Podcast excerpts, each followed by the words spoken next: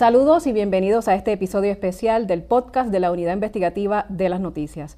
Hoy me acompaña nuestra mujer ancla, Selimana Dame. Gracias Hola, Mardeli, un gusto estar contigo en este episodio. Claro que sí. Bueno, nuestro invitado de hoy ha guardado silencio prácticamente de forma ininterrumpida por más de tres años. Nunca ha concedido una entrevista en profundidad, por lo menos del 2019 para acá. De pronto, y particularmente desde el verano del 19, su nombre, y según palabras de un documento judicial, se convirtió en sinónimo de corrupción, pero al día de hoy nunca ha sido acusado ni a nivel estatal ni a nivel federal. Y tras un periodo de silencio, Elías Sánchez y Fonte ha decidido contar su verdad. Gracias por estar con nosotros y aceptar nuestra invitación. Gracias, gracias Marlene y gracias Selimar. Y aquí, contento de tener esta conversación. Muy bien, estoy muy bien, eh, muy contento este, y bien relajado de poder hablar así libremente y compartir las experiencias y, contestar las preguntas. Tengo que preguntarte como cuestión de umbral. Eh, ¿Te estamos pagando por esta entrevista? No.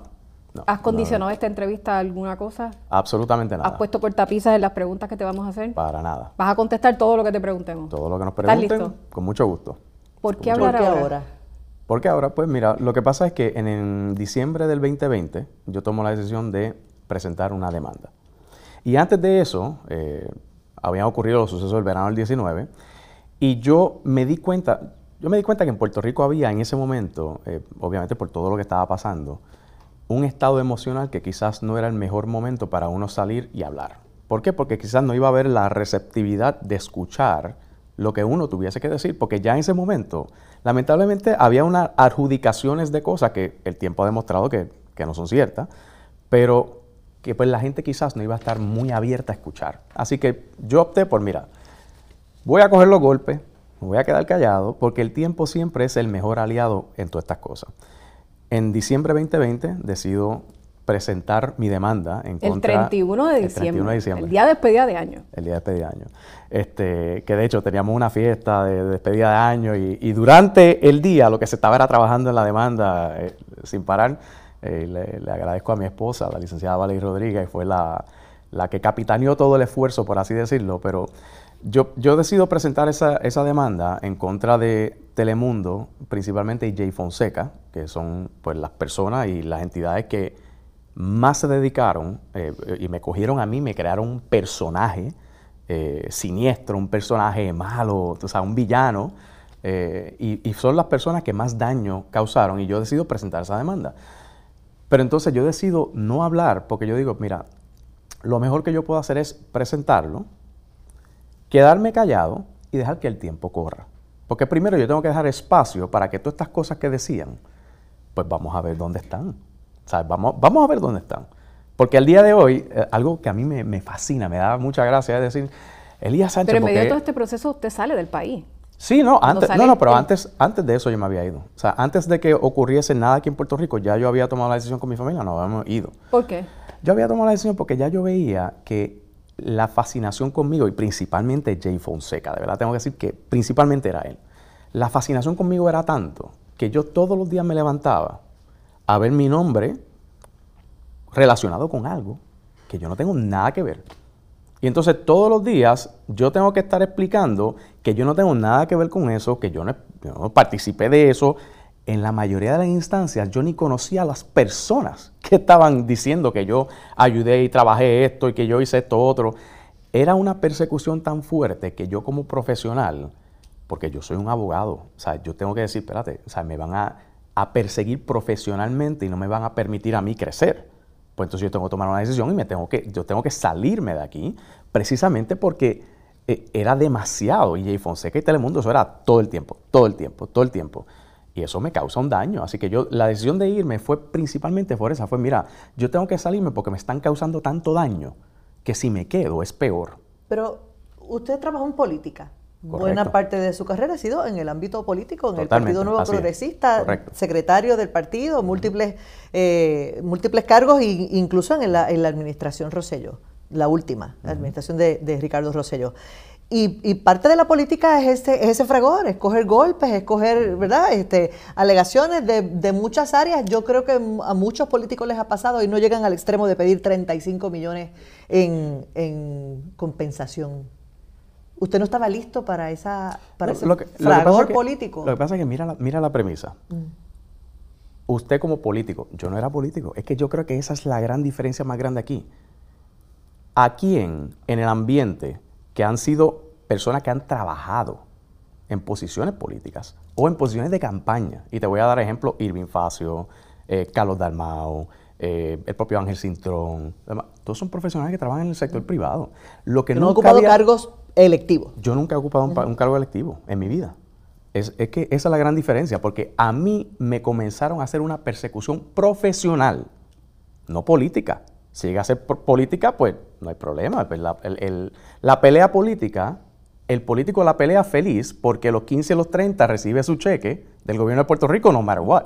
Pero cuando tú eres un profesional del sector privado y estás bajo este fuego continuo, pues esto no te ayuda a ti en nada, te hace un daño espectacular. ¿Usted empezó a pelear cliente? Claro que sí. Bueno, yo tuve que, con todo lo que ocurrió, yo tuve que renunciar a la firma que yo de la cual yo era parte, tuve que renunciar tanto a la firma de abogado como a la firma de consultoría. Yo tuve que presentar mi renuncia porque ya era una exigencia incluso de los clientes de que si esta persona estaba... ¿Ellos se lo pidieron?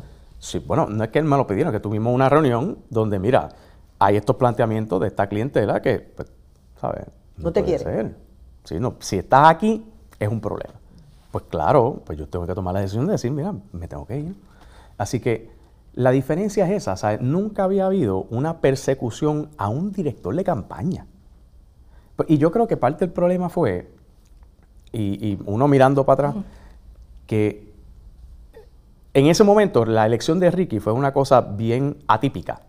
¿Por qué? Porque Ricky era un candidato que la gente entendía que no, no tenía ninguna posibilidad, no va a llegar.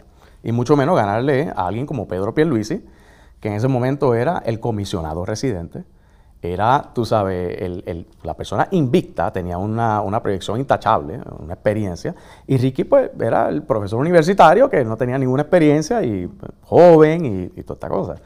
Así que eh, para poder llevar esa campaña, yo hice unas cosas que ningún otro director de campaña quizás ha hecho, que es que yo asumí un rol protagónico.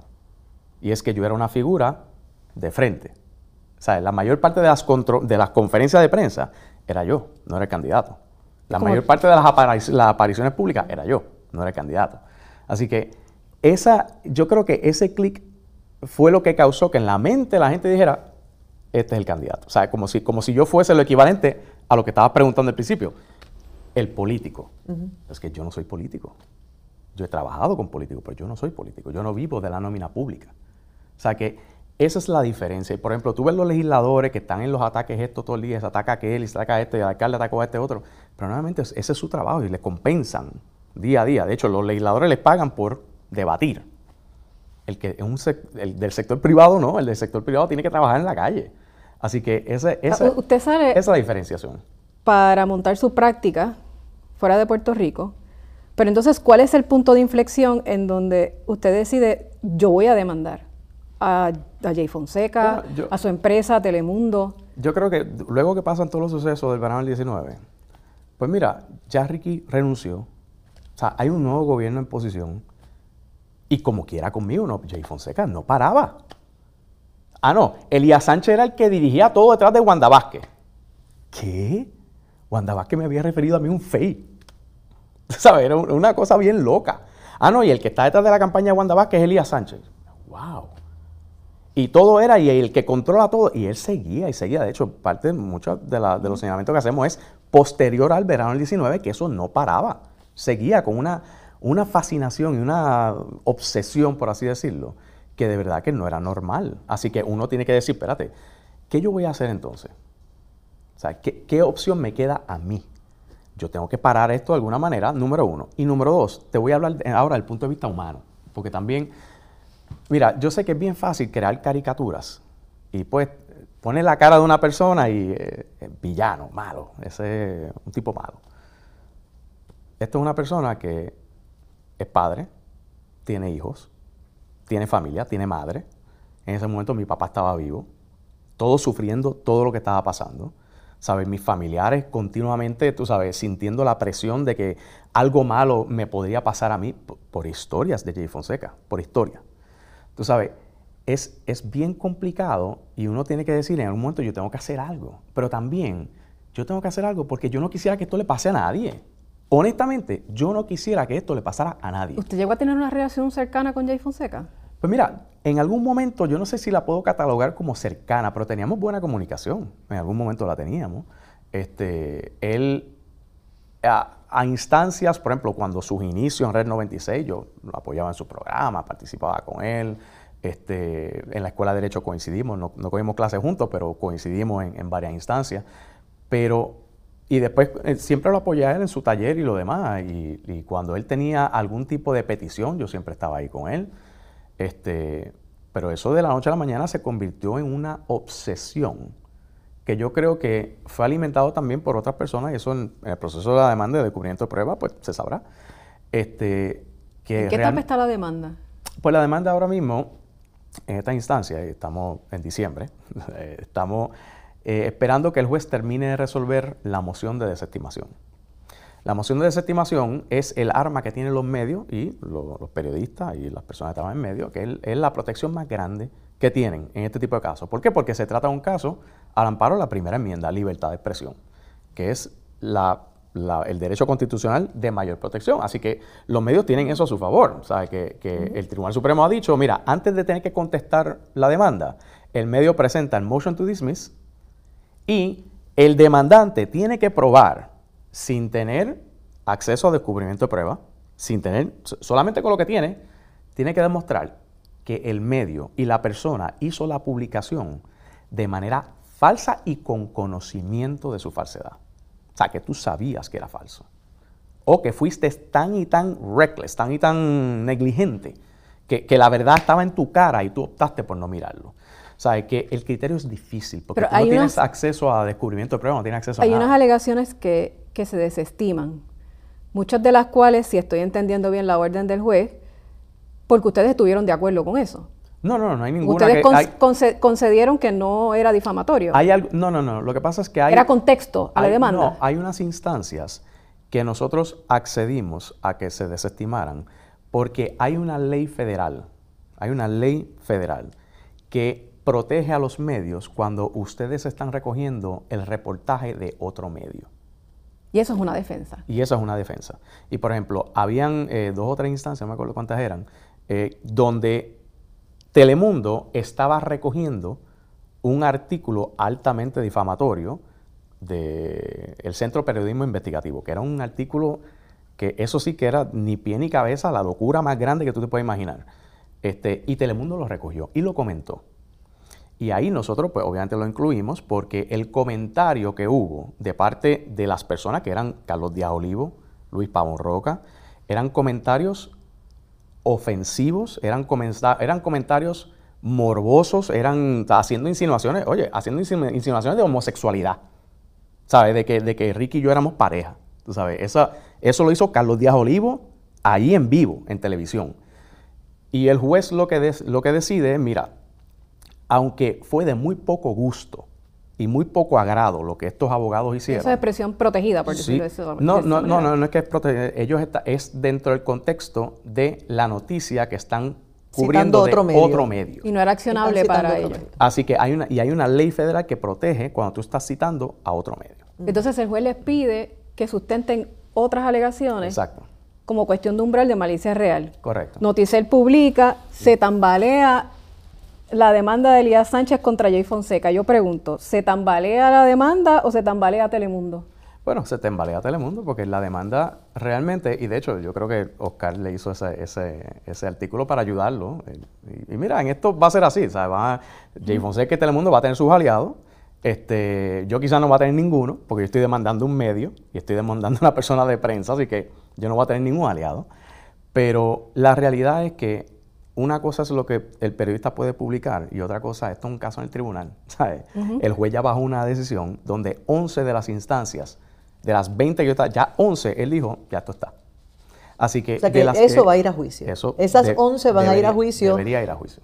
y de, de alguna manera pudiera, eh, bajo otra moción, desestimarse la totalidad o eso ya, Bueno, ya yo está no- adjudicada, yo no esas puedo- 11 que van a ir a juicio. Yo no puedo especular y tampoco quisiera aventurarme a decir lo que el juez va a hacer es un, dos, tres. O sea, yo no me adjudico de ninguna manera y estamos a la espera de la decisión del juez. Y, y- y quisiera no comentar sobre lo que el juez podría decidir o no decidir. Lo que sí es que lo que él pidió, se lo suplimos. O sea, en términos de él nos pidió en las otras instancias que restaban, pues él pidió una información adicional, él pidió unas cositas, pues Pero ¿dónde están esas maquinaciones insidiosas que el juez pide para probar esa, ma- esa malicia real? Particularmente contra usted, que es figura pública. Y Sí. usted sabe que es mucho más complicado y difícil probar un caso de difamación contra una figura pública porque tiene un estándar más alto. Claro. Lo que pasa es que, mira, hay algunas de esas instancias, incluso tienen que ver con mi esposa, porque ella está reclamando también un daño eh, que se refleja del daño mío. O sea, que, por ejemplo, la publicación quizás no fue de ella, pero repercute sobre implicación. ella. Por implicación. Pero y hay, por hay alegaciones también contra ella. Ah, no, O sea, sí, sí. Se y hicieron eso- aseveraciones y en contra de ella también. Y, eso está, y esas están. Pero de las que el juez pidió más información, hay algunas que tienen que ver con ella. de, de qué manera esto le causó un daño a ella. O sea, porque tienen que ver sobre mí. Pero, por ejemplo, te voy a dar un ejemplo de algunas claras que están ahí en blanco y negro en la, en la demanda. La primera, y que es la más básica. O sea, Telemundo en un programa anunció última hora, último minuto, rompiendo y con palabras grandes en la pantalla, así saliendo, ¡ay, última hora! ¡Paren todo! Y anunciaron que a mí me iban a arrestar. Eso fue el 16 de julio del 2019. 16 de julio Empieza del ese 2019. relato en la página 23 de la demanda. Correcto, correcto. Anunciaron el arresto mío, pero no tan solo es anunciarlo, una cosa es anunciarlo, es que publicaron el número de casos. Con este número de casos, el jueves van a arrestar al licenciado Elías Sánchez, bla, bla, bla, toda la cosa. A mí cuando me envían eso, yo, ¿qué, qué es esto? ¿Qué es esta locura? Pues lo primero que uno hace es que uno entra el, el número de casos. Y cuando era entrar el número de casos, era un caso de civil que no tiene nada que ver conmigo. Este, y ahí tú tienes un ejemplo clásico de lo que es malicia real. ¿Cómo porque usted se tienes- entera qué pasa por su mente? Bueno, yo me entero porque yo empiezo, obviamente, el teléfono de uno empieza a explotar. O sea, empieza a explotar y yo, pues, obviamente, empiezo a ver todas las llamadas. Yo no hago mucho caso hasta que empiezo a ver la llamada de mi mamá, de mis familiares y todo ese tipo de cosas. Y es como que, y yo, mira, nada que ver, tú sabes. ¿Usted pensó que lo estaban investigando? Yo, honestamente. Llegó a pensar, tal vez hay una investigación en mi contra. Mira, yo creo que dentro de todas las especulaciones que había, uno puede pensar, pues mira, pues quizás sí la hay, pues yo no sé, a mí no me consta. Y, y preguntó, indagó con las autoridades. No, no, no, para nada. Pero- ¿Alguna vez pero lo hecho, llamaron No, nunca. para entrevistarlo sobre alguna investigación Nunca. contra suya o contra algún otro funcionario? Nunca. De hecho, Nunca. eso, nunca. De hecho, es- esto es lo, lo más curioso de todo, que es lo que yo, que es lo que yo me reafirmaba yo mismo, oye, porque uno es ser humano, si uno está todo el tiempo, si todo el tiempo te están diciendo, va a pasar esto, va a pasar esto, va a pasar esto, pues uno, en la mente de uno no se queda como que, diablo, pues ¿será que esto va a pasar? ¿Será que esto va a pasar de verdad? ¿Hay algo que no sé? Algo que no sé, pero por ejemplo, entonces mi formación como abogado, pues entra y uno dice, espérate, si llega a haber una investigación, oye, y yo tengo clientes, igual que tú, Marlene, lo más seguro has trabajado con clientes y próximamente Selimar, a lo mejor quizás, eh, cuando hay investigaciones, la primera persona que se entera es la persona, porque le supinan, ¿sabe? Documentos, eh, entrevistan clientes de esa persona, este, le allanan la propiedad, le allanan las oficinas. Hay una serie de cosas que ocurren. Tú recibes notificación de los bancos, ¿sabe? distintas cosas. Hay cosas que pasan que tú te enteras y tú sabes, uff, está pasando algo. En mi caso, nada. Absolutamente nada. No hay ni un solo cliente Ni mío sobre que- ese que- caso del que anunciaron que habría algún arresto o, a- o sobre algún otro. Sobre ninguno. sobre ninguno. ni sobre mí ni sobre otros. Ninguno. Entonces, O sea, pues, nunca, que- nunca hubo requerimientos de información a usted o supina. ¿Alguna vez declaró ante un gran jurado con relación a estos eventos? Nunca, nunca, ¿Lo visitó el FBI en algún momento? tampoco, ¿A su casa aquí o afuera? tampoco, nunca, ¿Una llamada? tampoco, ¿Familiares, amistades, clientes suyos fueron entrevistados por las autoridades federales o estatales tampoco. con relación a estos eventos que se alegan en la demanda? Tampoco. Es que ese es el punto, que cuando yo veía todo lo que estaba pasando, yo decía, pero, ¿sabes? Te voy a poner el contexto. Todos Pero usted los... dudó en un momento dado, o sea, y muchas personas contratan un abogado, mira, chequeame a ver qué está pasando pues claro, allá. porque, la naturaleza humana, sí. La naturaleza Lo humana pensó, decir, decir, mira, pues chequeame claro, a ver si, si está pasando algo. Seguro que sí, claro que sí, porque uno tiene que decir que, que es esto. ¿Llegó a contratar Claro. representación legal? Sí, yo, claro que sí, yo contraté en, pero fue para la cuestión esta del, del FEI y el referido que hubo el Y de eso Departamento vamos a Justicia, estar hablando más este, adelante. Que yo contraté al licenciado eh, Tony Zagaldía, eh, Tony Zagaldía, caramba, no, tremendo abogado, pero este, eh, Andreu. Tonito Andreo, sí, a Tonito Andreo yo lo contraté y, y- y fue el que llevó el caso del FEI, que llevó el caso del celular mío y todo, todo ese tipo de cosas. Pero este, en el contexto de investigaciones, mira, nosotros, y cuando digo nosotros, las personas que, que de, alguna manera, de, al- de alguna manera colaboramos con la administración de, de Ricardo Rosselló, uno siempre se enteraba. Por ejemplo, lo- lo- los supinas que llegaban del caso de educación, del caso de, de lo de video, de todo eso, uno se enteraba. Claro que sí, no sabía. Ni nunca le de mí. pidieron que colaborara con nada. Con nada. De hecho, pero lo gracioso es que, y parte de las cosas que yo tengo en la demanda es, Jay Fonseca sigue insistiendo, a pesar de que las personas que sí desfilaron en aquel momento ante un gran jurado por otras razones, que no, y que no tiene que ver con las personas. Te voy a dar un ejemplo. Uno de ellos es el ex secretario de la gobernación, Ricardo Gerandi. Cuando Gerandi sale, le preguntan, le, ¿usted le preguntaron de Elías Sánchez? Le digo, no, no me preguntaron de Elías Sánchez. Eh, no me preguntaron nada de él. ¿Sabe que Pero había una insistencia a la mala. De hecho, cuando el gobernador eh, regresa de su viaje a Europa, este, que estaban en medio de las manifestaciones y todo lo demás, en ese momento había ocurrido el- los arrestos del caso de educación y de salud y de, y de video. Los de video. Educación, salud y los de video.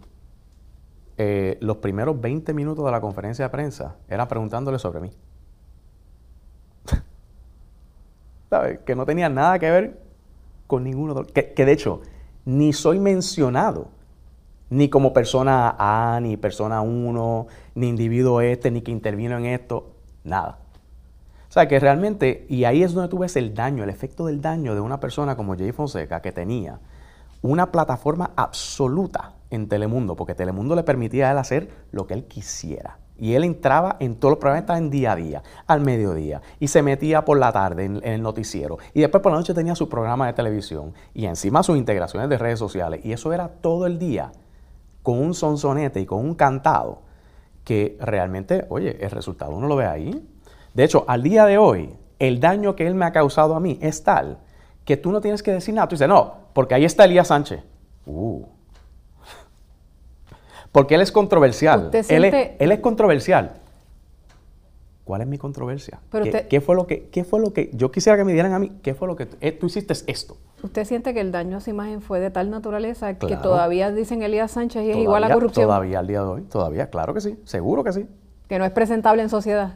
Bueno, no es que no sea presentable, porque la verdad es que yo he podido profesionalmente tratar de ir superando ciertas cosas, pero as- sí a nivel de percepción general, sí está matizado con que hay algo raro, algo malo, tú sabes, algo dudoso. Pero, ¿Cuál es?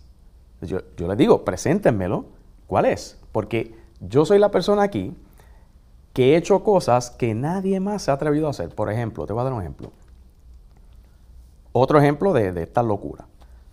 Aníbal Acevedo Vila se levanta un día, cuando el huracán María, después del huracán María, y empieza a publicar y a decir que la, que la persona que trajo a Whitefish y que estaba detrás de eso, como si eso, primero, como si eso hubiese sido algo ilegal o indebido, era Elías Sánchez. Y de ahí lo cogió el Nuevo Día y lo cogió Jay Fonseca. Eso fue fiesta por ahí para abajo. Este, y es porque se levantó un día y se decidió hacerlo. Este, yo tengo mis teorías también, porque recuerda, todos estos comentaristas, eh, todos son cabilderos. Todos representan intereses privados. Todos. Y todos son abogados y cabilderos. Entonces, obviamente, eh, ven a uno como la competencia. Así que mientras más daño te pueden infligir, y por eso que tuve muchos comentaristas ¿Usted analistas, nunca fue cabildero de Whitefish? Nunca, jamás en la vida. Yo no sé ni quiénes son. Ese es el punto más grande. Ni de ellos ni de nadie relacionado a energía. Nadie. Pues la cuestión es que cuando empieza todo eso, empieza un frenesí tan fuerte que hasta los bonistas de la Autoridad de Energía Eléctrica, que en ese momento estaban en los casos del título 3, en sus escritos ante las juezas empiezan a no, porque la, autoridad está matizada en corrupción, como el caso de Elías Sánchez con White, hasta en los, hasta en los escritos. Y yo, yo veo eso, yo digo, mira, ahí yo tengo una oportunidad para hacer algo que aquí nadie tiene la interesa para hacer. Y yo hice una declaración jurada y la presenté ante el Tribunal Federal para pedirle que eliminen esa alegación, esa mención mía. ¿Y qué decía mi declaración jurada? Que yo no tengo nada que ver ni con Whitefish, ni con Cobra, ni con Mamos, ni con ninguna de las compañías que estaba trabajando absolutamente nada, que no los conozco ni yo, ni mi familia, ni segundo, ni tercero, ni conocido, ni directa, ni directamente, ni nada. Y lo puse bajo juramento ante un tribunal. ¿Quién está dispuesto a hacer eso? Entonces, lo Caníbal no está dispuesto a hacer eso. A, usted se le ha identificado como cabildero de empresas, como eh, la, pieza clave para que compañías contraten con el gobierno y tengan acceso. Eh, y, lo que se ha dicho es que usted salió bien rapidito del gobierno, de la posición que tenía como representante del gobernador ante la Junta para poder hacer eso, porque ya tenía todo el conocimiento de lo que se iba a hacer y de cuáles, cuáles iban a ser las movidas financieras del gobierno y, usted podía de esa forma beneficiar mejor a sus clientes. ¿De qué forma, si alguna, usted eh, hizo eso por sus clientes? Pues mira, vamos a cogerlo por partes. Número uno, por definición, toda persona que representa a alguien ante el gobierno es un cabildero, por definición. Que no es un delito, ni, es un, ni está... Ni está Solamente Jay Fonseca decía que ser cabildero es, un delito. Solamente Jay Fonseca. Que irónicamente en su respuesta a mi demanda decía que no, que el cabildero es una práctica eh, legal. Hay un registro de cabildero Chévere, fantástico. Perfecto. Antes de que Ricardo Rosselló fuese gobernador, antes incluso de que yo tuviese una posición en la Junta de Supervisión Fiscal, que fue por seis meses, y ya vamos a llegar a eso también, yo era abogado y representaba clientes ante el gobierno de Puerto Rico. Es lo que llevaba haciendo por más de una década. O sea, de ninguna manera cambió nada. Segundo, que si tenía conocimiento de la estrategia eh, eh, financiera del gobierno, la estrategia financiera del gobierno es que iba para quiebra. Esa era la estrategia financiera del gobierno. Tercero, ah, es que tú tenías información eh, de hecho, esto, esto es gracioso porque en una de las publicaciones de Jay Fonseca, él, ponía que los Elías tenía acceso a los secretos de Estado y a la información confidencial. Puerto Rico eso no existe. O sea, aquí, hagamos el ejercicio algún día de ver cuántas cosas el Tribunal Supremo de Puerto Rico ha determinado que son confidenciales. Eso particularmente en las vistas de transición donde usted fue el, chairman. Correcto. Eh, hubo vistas ejecutivas, hubo vistas a puerta cerrada donde se discutiera información. Eh, solamente en cuanto a demandas. Cuando eran el Departamento de Justicia, en cuanto a demandas que estaban activas y procesos de litigio, ahí sí, pero yo no formé parte de ninguno de los comités ejecutivos, ni, formé parte tampoco de los, de los comités que discutieron las demandas, ni nada de eso. Nada de eso. Pero yo te voy a dar un ejemplo. ¿Cuántos profesionales, igual que yo, han presidido comités de transición? ¿Cuál es el señalamiento a ellos? Les voy a dar un ejemplo aquí mejor a ustedes. Maldeli, tú eres abogada. Tú diriges la unidad de investigaciones aquí de Tele 11. Tu patrono te paga a ti para que tú salgas para allá afuera a buscar la información que nadie tiene. Incluso información, si pudiera haber confidencial, y a sacarla a la luz pública. Ese es tu trabajo. ¿Qué te impide a ti de tú usar eso a tu favor o dárselo a una competencia o dárselo a un negocio para que se beneficie o dárselo a un amigo, a un compañero abogado o incluso para ti misma? ¿Qué te impide a ti? Bueno, hay unos cánones de ética, ¿no? Y me aplican a mí también. Y mi ética no es distinta a la tuya, ni distinta a la tuya tampoco. Entonces usted, niega haber usado información privilegiada a la que tuviera acceso para favorecer a algún cliente. ¿Cuál es? Claro que jamás es la... Primero, información confidencial toda la información es pública. O privilegiada, o a la que tiene acceso primero que los demás, ¿no? solo por donde está parado. Y, nuevamente, todas esas son percepciones, porque la inmensa mayoría de las cosas, ya una vez en el contexto de gobierno, yo me enteraba por los mismos medios. ¿Sabe? Que esa percepción de que, y, y de hecho, eso es una percepción de que la persona que estaba detrás tomando la decisión era yo, pues eso es falso. O sea, el gobernador era su persona y él tomaba sus decisiones. Yo me enteraba. Eso también se decía mucho, que usted era el poder detrás del trono, que usted era el que alaba los hilos allí, que Ricky Rosselló hacía lo que usted dijera. Siempre así, eh, eh, eh, es, que se ha creado ¿Cuál es su verdad con relación a eso? Bueno, es que es la única verdad. Ricardo Rosselló, en la campaña, obviamente en la campaña, sí, él me dio a mí un, espacio y, básicamente un carril, o sea, por así decirlo, en términos de la dirección de la campaña. En el gobierno, en el gobierno, él era el que tomaba las decisiones, no era yo. A veces él me consultaba alguna, no siempre.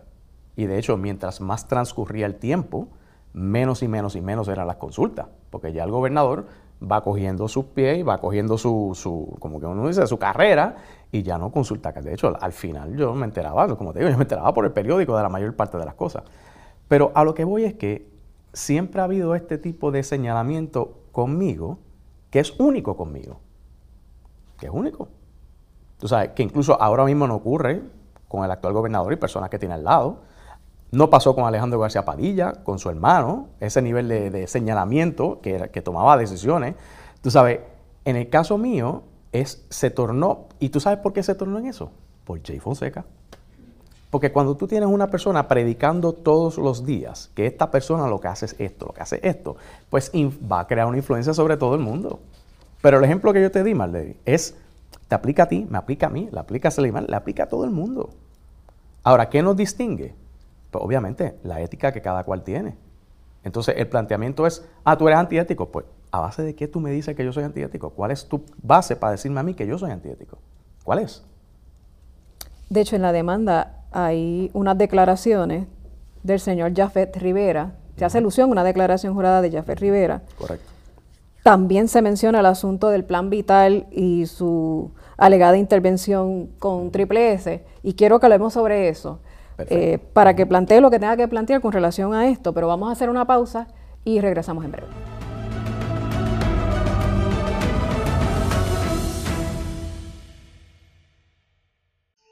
Aquí no define lo bueno, el baile, el cantar, el bebé, las historias que nos cuentan los abuelos, el vecino, la parranda, los gandules y el pastel.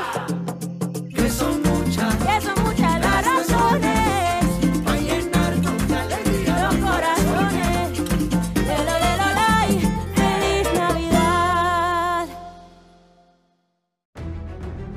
Tele 11 y las noticias presenta a la unidad investigativa El Podcast con Mardelis Jusino y Selimar Adames. Presentado por Seguros Múltiples. Imagínate si no nos tuvieras. Continuamos con el podcast de la Unidad Investigativa de las Noticias, hoy con Elías Sánchez y Fonte. Hay eh, una serie de alegaciones en una demanda sumamente extensa, que no ha hablado sobre eso, este Selimar, que su demanda... Casi 300 páginas. Con los anejos yo creo que son como 400 páginas. Es larguita. Es una demanda bien, bien, bien extensa. Mucha difamación de Jay Fonseca. No podemos entrar ¿verdad? en todas las alegaciones, estamos entrando en, en- en el- las que consideramos que son más importantes. Hubo un evento, unas declaraciones que ocurren el 16 de julio del 2019 sobre una declaración jurada, eh, un complaint del señor Jafet Rivera. ¿Usted lo conoce? No lo ¿Quién es ese señor? ¿Usted lo ha visto en su vida? Si le pasa por el lado, ¿sabe quién es? No sé quién es. Si Ni me lo ponen de frente, no sé quién es. Y Jay hace, eh, en el, en- hace unas declaraciones con relación a, ese, a esa declaración que habla de unos contratos de tecnología, de, de un contrato de 11 millones que era innecesario. ¿Qué fue lo que pasó ahí? Pues mira, esta, eh, por lo que yo pude leer incluso después, porque déjame ponértelo en contexto, a todas estas están saliendo todas estas publicaciones y Jay Fonseca está haciendo todos estos programas y me está acusando a mí de 20 cosas. y hay muchas de ellas que yo, pues por ejemplo, esta de ese complaint, que es un empleado del Departamento de Salud que hace una querella formal y la juramenta la notariza y la somete ante justicia, tengo entendido yo, este, para él protegerse por las denuncias que él está haciendo. Él está haciendo de- denuncias de corrupción en el Departamento de Salud. Pero cuando empieza a salir todo eso, este, sale Jay, hace el programa, recoge las denuncias que hace esta persona en, el complaint, este, que está en blanco y negro, porque la persona que hizo el complaint la publicó en las redes, él mismo la publica. Este, y entonces en el programa que hacen, con todas esas señalamientos de corrupción, el planteamiento de Jay Fonseca y de Valeria Collazo Cañizares es que esa, ese complaint en varias instancias a quien menciona es al licenciado Elías Sánchez y su matrimonio con la licenciada Valerie Rodríguez. Como que nosotros éramos el eje central de todos los eh, lo que él estaba denunciando de corrupción. Y yo imagino que usted buscó esa declaración jurada. Pues te tengo que contar. A inicio yo no la busqué porque ya en ese momento, 16 de 26, 16 de julio 2019, eso era un frenesí lo que había. Y ahí había licencia poética para difamar. Ahí tú podías decir lo que tú quisieras. Pues ya llegó un momento que ya yo ni, ni escuchaba ni leía, yo teléfono apagado, airplane mode y olvídate de eso. Meses después, meses después literalmente es que nos dimos la tarea de ¿sabes? ¿Qué es esto?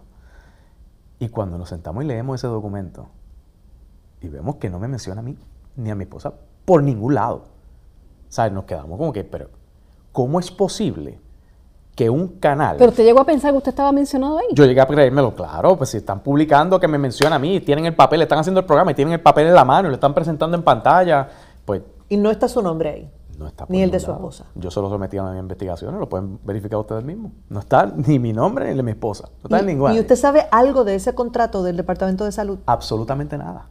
De hecho, cuando lo leí por primera vez, no sabía de ninguno de los casos que estaba hablando, no sabía absolutamente nada. Ni tengo relación con nadie de los que menciona ahí. ¿Sabe que ese, ese es el punto? Cuando uno ve eso, entonces ahí que uno dice, espérate, ¿sabe? Como un canal como Telemundo, como NBC Universal, permite a una persona como Jay Fonseca, sin ningún rigor, sin ningún eh, oversight, sin nadie verificar, eh, corroborar, si tú vas a pararte a hacer una denuncia con un documento, porque una cosa que tú digas, tengo tres fuentes independientes, a lo mejor te la estás inventando también, pero estás diciendo que son fuentes. Pero aquí tú fuiste con un papel y tú dijiste, esto le hace un señalamiento a estas personas. Y ese papel no menciona por ningún lado. Esa es la definición jurídica de malicia real. Eso es falso con conocimiento de tu falsedad. Tú eres un abogado, tú eres la otra, Valeria es una periodista, que en su momento vamos a ver qué, qué van a contestar ellos cuando tengan que contestar sobre eso. ¿Sabe? Ustedes son profesionales, al Pero menos ¿por qué, saben leer. ¿Qué motivación puede tener Jay Fonseca para querer Porque hacerle es que daño? yo creo que- ¿Por, qué usted entiende que Jay ¿Tú Fonseca sabes- hizo esto? ¿Tú sabes qué pasa? Yo, yo creo, yo llegué a la, a la conclusión de que él encontró en mí la figura sobre la cual él podía crear una novela que al final del día él podía monetizar. Lo que está detrás de todo esto, yo estoy convencido que él buscó la manera de lucrarse creando estas fantasías y creando estas cosas para él generar clics, shares, likes, porque todas estas historietas cogían cantidades de, de shares, eh, el ratings. Él rompía récords de rating en estos programas que tenían que ver conmigo.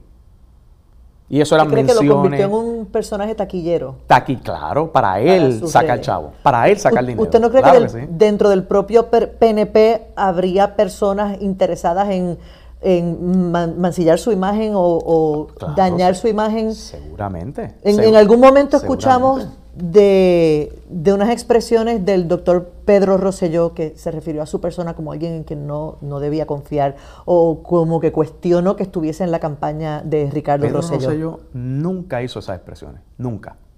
Pedro Rosselló hizo unas expresiones en general sobre personas que no le gustaban en la campaña. quizás- ¿No se refería a usted? No, se refería yo no sé a quién. ¿Usted se sintió aludido? En lo absoluto, claro que no. Ni él, ni su hijo, ni yo. ¿Cómo es su relación con juntos. él, con Pedro ¿Con Rosselló padre?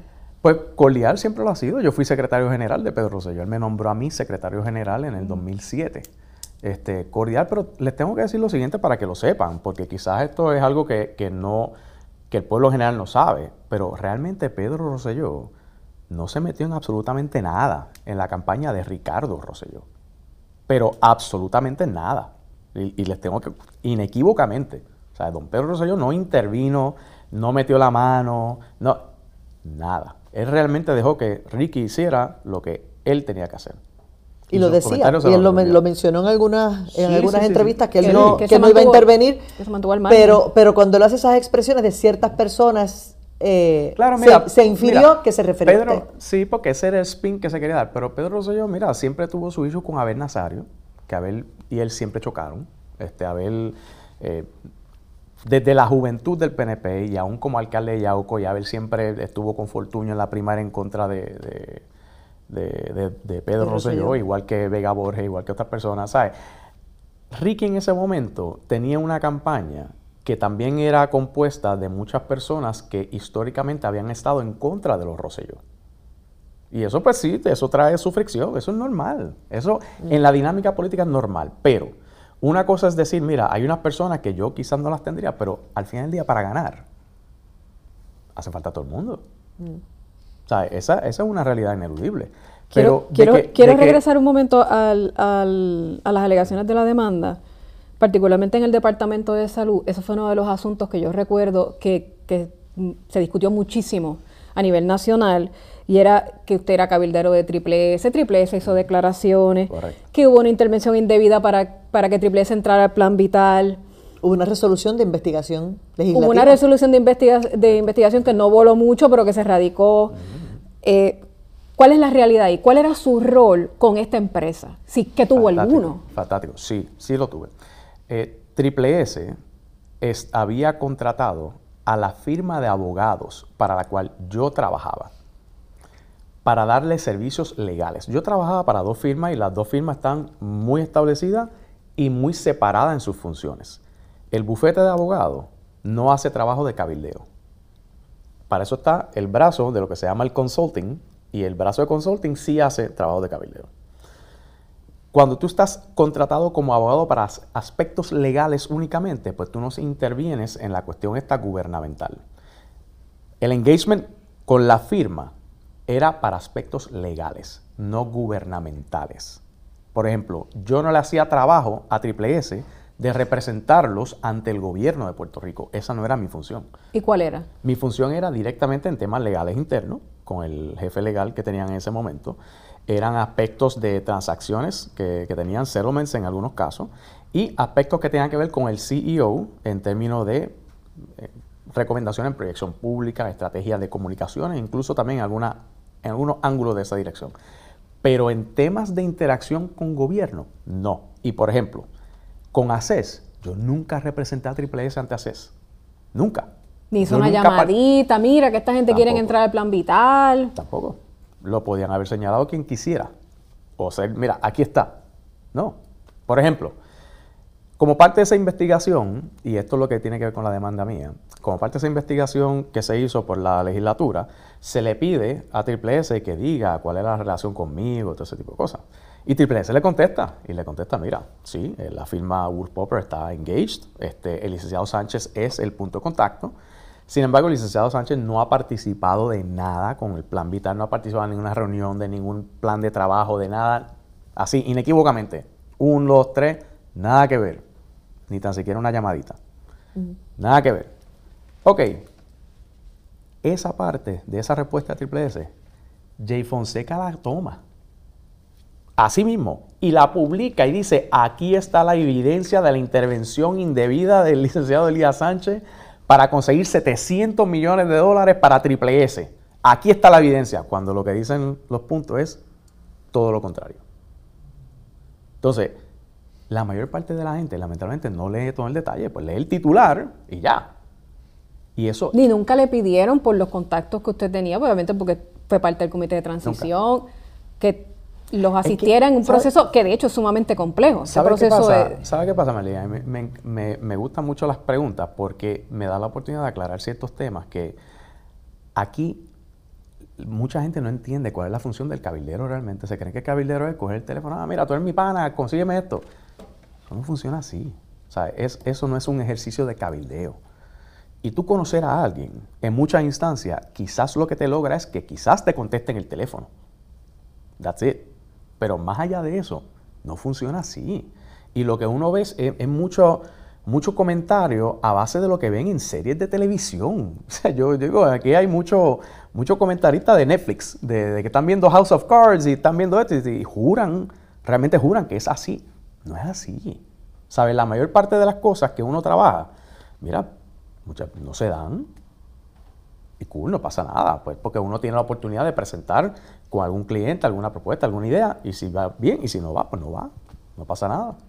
De eso es la naturaleza de los negocios todos los días.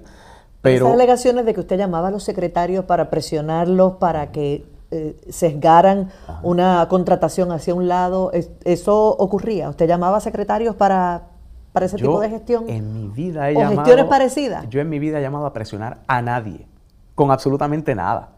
Y si lo Pero hubiese siendo usted hecho. el asesor íntimo, amigo del gobernador, personal del gobernador, ¿usted no cree que una llamada del super amigo del gobernador es un poco, ¿verdad? Intimidante para un secretario. Pues fíjate que no, porque son personas que uno conoce a través de... De hecho, el, el gabinete que se conformó fue personas que llevamos trabajando en aspecto de campaña por muchos años. O sea, que esa no era la naturaleza de la relación.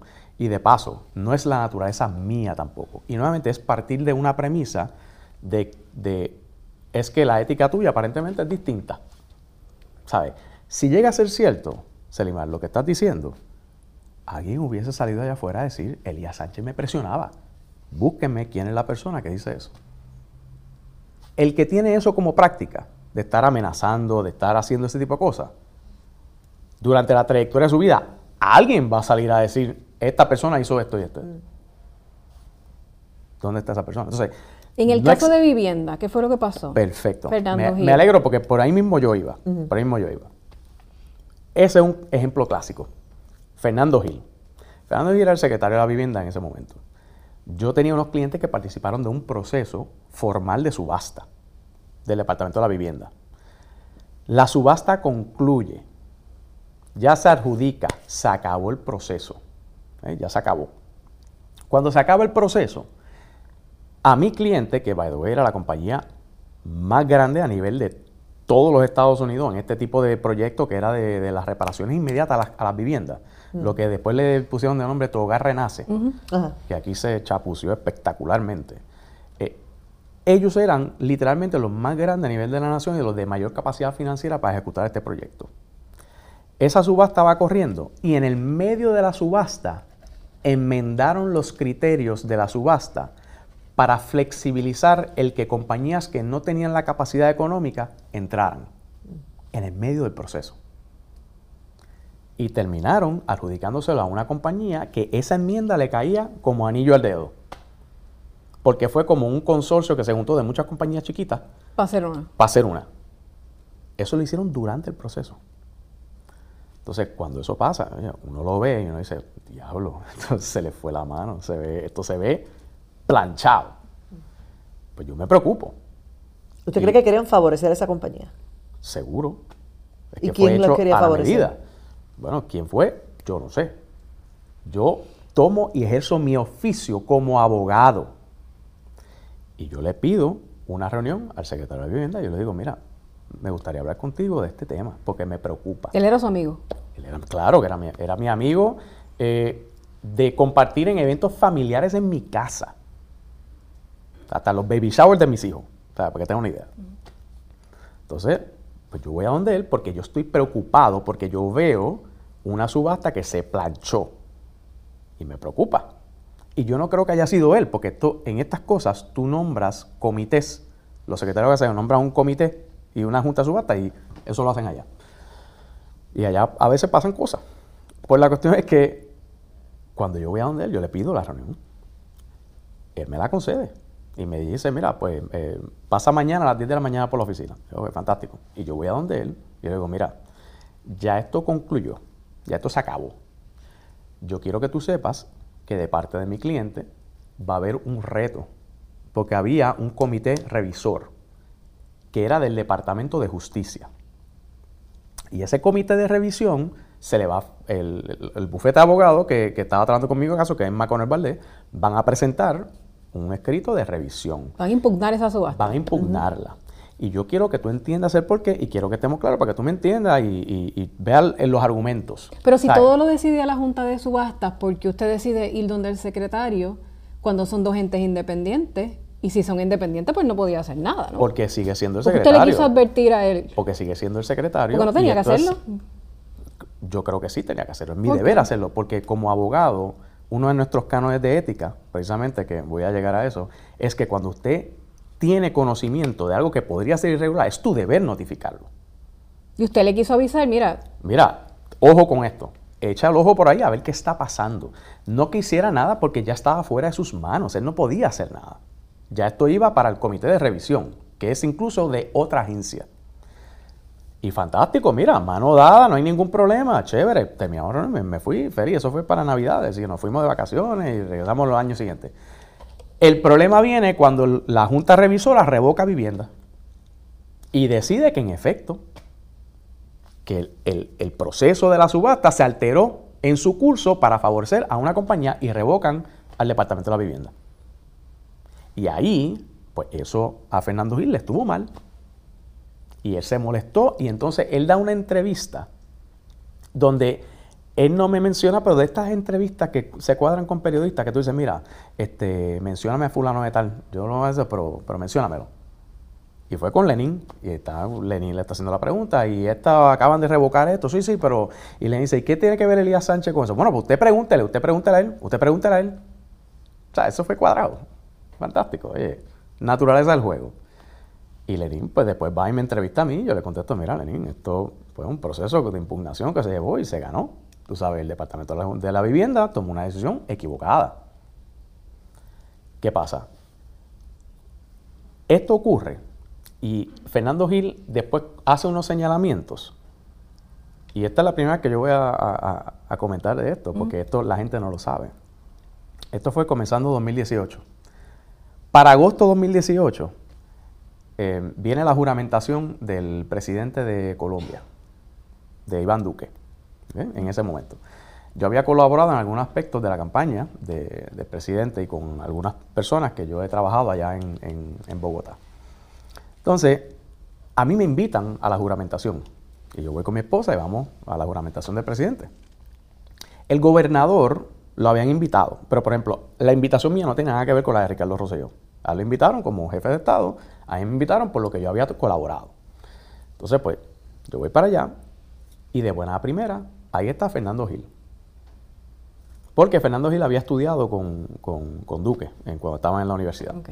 Estudiaron en conjunto, se conocían y él quiso montarse con el gobernador, ir para allá. A esas alturas, yo no hablaba con él, yo no, ¿sabes? Cuando yo vi cómo él salió y se molestó con que lo revocaran y con pues yo no interactué más con él. Y yo lo- de mi vida literalmente lo corté. Yo, esta persona, Han enemistado. fuera. Coincidimos allí y nos estamos quedando todos en el mismo hotel. Y yo estaba, mira, honestamente yo estaba sacando el cuerpo. Estábamos en un lugar aquí, él venía para acá, yo me iba para allá. Él venía para acá, yo me iba para el otro lado. Hasta que un día, llegando al hotel con mi esposa, él está parado al frente, al frente del hotel parado. Y yo me bajo con, con mi esposa y él se me para de frente y me dice, Elías, yo quiero hablar contigo. Y yo, claro, Fernando, no hay ningún problema, vamos a hablar. Y mi esposa dice, está bien, pues yo los, los veo después. Y nos fuimos, él y yo.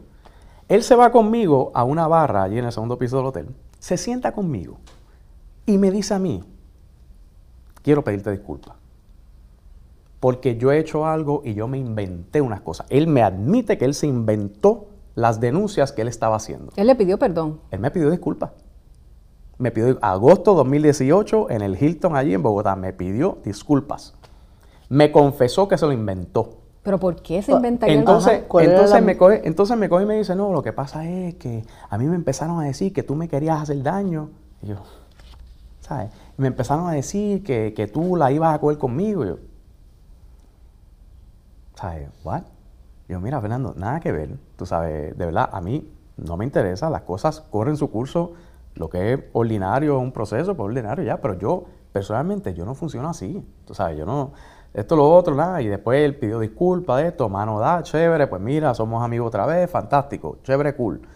Después él me pide, mira, este, esto es un de cabeza brutal, porque allá en Bogotá, ¿sabes? la altura es. Yo le digo, vente para el cuarto mío, ahí yo tengo Tilenol. Y subimos, mi esposa le dio unas Tilenol, se las tomó, y, y entonces por ahí seguimos, normal. Esto fue agosto de 2018. Dale fast forward a verano del 19, y de repente él sale con lo mismo, con exactamente lo mismo. Pero sin embargo, él va haciendo, él va enmendando su historia eh, durante todo el camino. Porque parece, después yo me entero, con la investigación del FEI del chat, que parece que como él se puso a dar la entrevista y a insinuar eso mismo, que había habido una, inter- un- una intervención indebida de mi parte, pues lo citaron. Lo citaron y lo sientan bajo juramento. Ahí él no puede mentir. Entonces, eso parece que ocurre durante el transcurso del día y hay un día donde él hace una entrevista por la mañana donde casi hace unos señalamientos muy fuertes conmigo. Entonces al mediodía, incluso era con Gary, este, salía diciendo en, en Lo sé todo, en ese momento Gary estaba, no, no, el licenciado Sánchez a mí nunca me presionó con nada, no, no, nada que ver, no, no, eso no, eso no pasó de esto, porque ya parece que le habían mandado la notificación. Entonces, cuando pasa esto del, et- esto está pasando, estos son entrevistas que están pasando durante el proceso del verano del 19, y cuando ya nos refieren al FEI por el supuesto chat. Entonces, el FEI, como en el documento ese, que era un documento alterado, obviamente no iban a llegar a primera base, pues entonces se buscan a buscar cualquier cosa colateral. Y agarraron esa entrevista y entonces fueron tras el tema de Fernando Gil. Entonces, coge el FEI y como resultado de la investigación del chat, determina obviamente que no hay ningún delito, que no hubo ninguna conducta delictiva ni ilegal en, en el, en el chat, pero y, y- y de paso desestiman contra todo el mundo el aspecto criminal. A la única persona que le hicieron un referido fue a mí. Y me refirieron al Tribunal Supremo por alegada conducta antiética por este casito del Departamento de la Vivienda y la supuesta intervención mía. A ver, pues entonces yo comienzo un proceso ante el Tribunal Supremo de Ética, Una queja, una queja. una queja. El Tribunal Supremo en el procedimiento pues lo refiere al procurador para que investigue. El procurador hace su investigación y nosotros le sometemos todo. Le- Se sometió toda la información de toda la interacción. ¿Quién le representó todo. en ese proceso? El licenciado Mainardi, Virgilio Maina- Mainardi. Este, excelente abogado, muy bueno. Este, que by the way, eso me trae ahorita otro temita, porque todas estas cositas, tú sabes, eso es gasto de abogado aquí, gasto de. Esto no es un chiste, tú sabes, son cosas que cuestan. Paso por el proceso del Supremo y la determinación del Procurador General. De hecho, cuando sale la noticia, sale la, la referido y Fernando Gil y toda la cosa. Y cuando baja la determinación del Procurador, la determinación es que ni tan siquiera la, la apariencia de conducta impropia se demostró de mi parte, sino que precisamente yo hice lo que todo abogado responsable es llamado a hacer, que es lo que yo le estoy diciendo. O sea, cualquier abogado responsable, cuando ve que hay algo que no está correcto, es su deber ir y denunciarlo, decir, mira, esto está mal La advertencia. notificar esto está mal. Entonces, a mí, por yo hacer eso, me lo tratan de mirar y, pero ¿sabes por qué? Nuevamente, tengo que volver a lo mismo, que ahora yo lo empato todo. Porque ya con mencionar mi nombre, no importa lo que en blanco y negro dijera, ya la presunción era que este hizo algo. ¿Sabes? Y eso es el resultado de Jay Fonseca con su lírica y su narrativa todos los días, todos los días, todos los días. Entonces, la determinación del procurador es esa. Es que ni tan siquiera la apariencia de conducta Usted impropia. lo refiere en el 2019. En el 2019 al FEI. No, el 2020, perdón. Eso fue con, con todo el grupo del, de los que fueron señalados por el documento Pero alterado. esta del determinación del Supremo es del 21. Estuvo Del 21, correcto. más de un año en este proceso. Correcto. hasta Así que es. llegue esta determinación. Así es. Esto nunca se convirtió en una querella siquiera. No, porque es que no tenía ni razón de ser. ¿Por qué? Porque nuevamente, una cosa son las declaraciones públicas y después cuando van a las entrevistas bajo juramento, no, él nunca me presionó, no, él nunca, él nunca hizo nada. ¿sabes?